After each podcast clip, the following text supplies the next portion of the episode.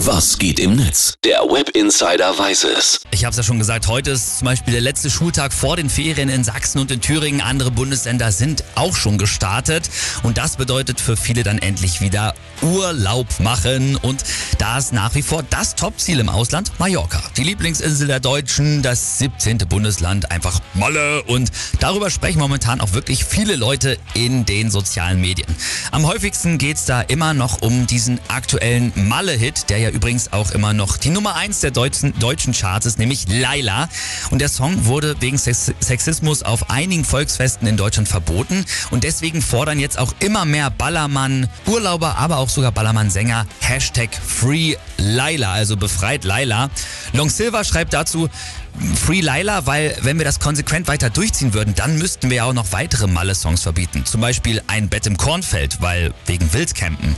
König von Mallorca, weil wegen Amtsanmaßung. Oder auch Ich bau dir ein Schloss, Hochstapelei. Ja, hat er nicht unrecht. Und Maren schreibt aber, mich nervt es, dass Mallorca jetzt schon wieder im schlechten Licht dasteht, schreibt Maren. Ja, auf dem Ballermann 6, da verhalten sich die Leute echt wie die letzten Menschen, aber das muss man sich auch mal vor Augen halten, sind immer nur Deutsche und das ist auch nur der Ballermann, denn die Insel hat eigentlich noch so viel mehr zu bieten als eben nur saufen und rumgrillen. Hat sie auch recht. Shark Shapira schreibt, krass auch, was übrigens auf Sylt wegen des 9-Euro-Tickets abgeht. Einfach unter aller Sau, wenn Leute von außerhalb eine Insel stürmen, sich dort breit machen und ständig besoffen sind.